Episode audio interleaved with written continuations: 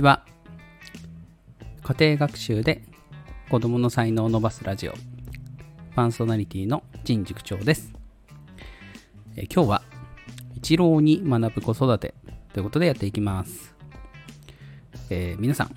え自分の子供をね、一郎に育てようと思いますか？まあ、育ったらね、いいかなと思いますけど、なかなか難しいんじゃないかなとは思います。うん。まあ、諦めてるわけじゃないですけど、でも、まあ、野球をやらせようっていう気も特にないですし、まあ、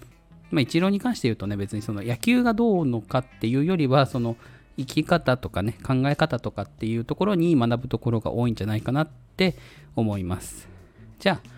今日はそんな一郎に関するお話です。えー、一郎って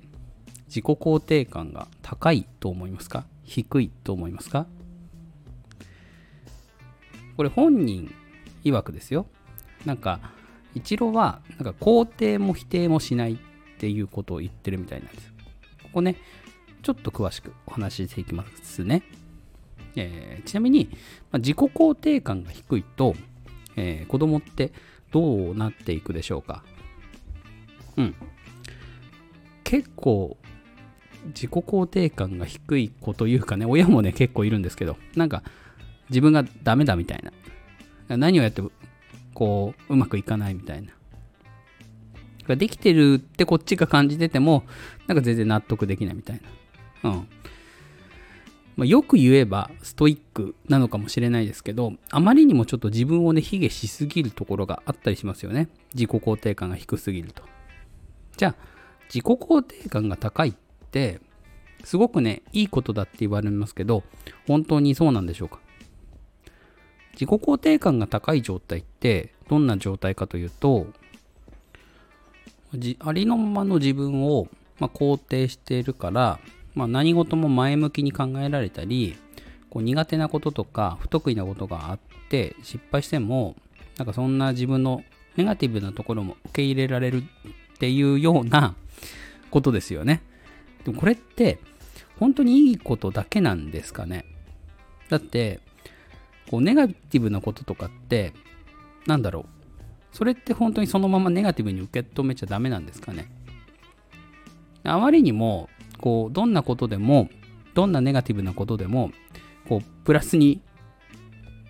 受け入れるっていうのはちょっと虚勢を張ってるような気がしません？ちょっと無理してませんか？それって結構。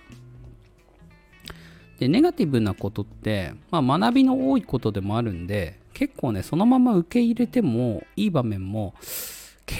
あるんじゃないかなと思うんですよね個人的には。うん。だから、まあ自己肯定感って案外こうもちろん低いのはねダメですきっと。あのダメダメって言うとあれですけど、うん、低いのも高いのもなんかこう行き過ぎるとこれ多分ねどっちも良くないんじゃないかなって最近思うようになったんですよね。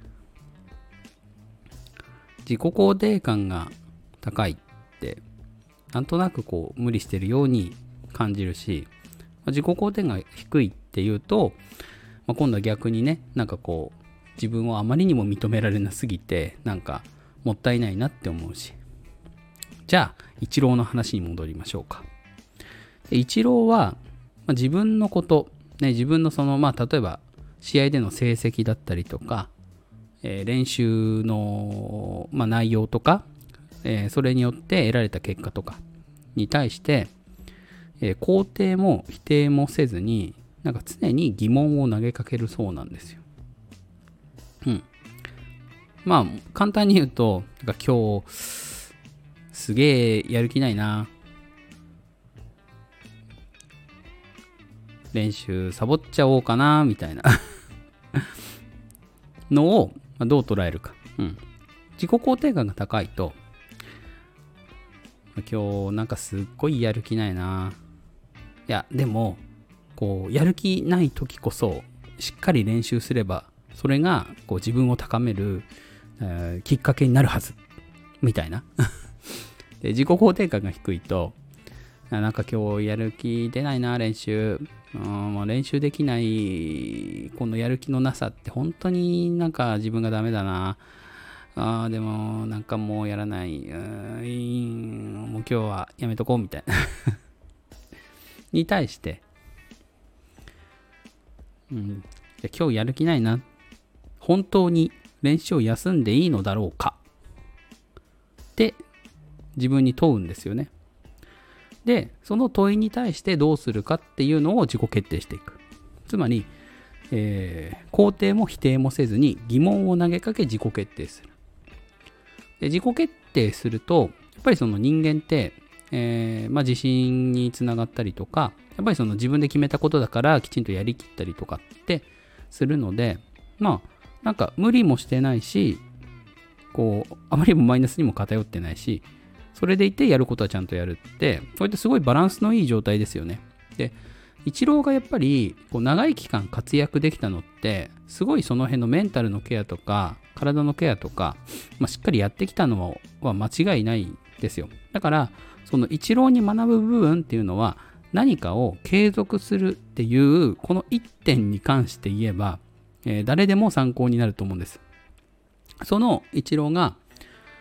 えー、ずっとね、その練習であったりとか、試合で結果を出し続けたりとかっていう中で、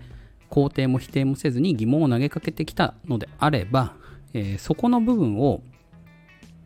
自分に合うかどうかわからないけど真似してみるっていうのは、えー、すごく、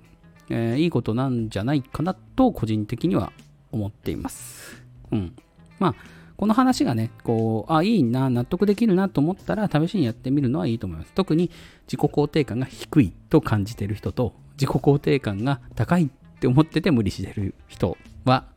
やってみるといいんじゃないかなと思います。私は結構、すごい納得しました。このイチローの話を、他で聞いて。うん。なんで、まあ、イチローから学ぶ部分としては、ね、野球がすごいとか、そういうことじゃなくて、えー、肯定も否定もせずに、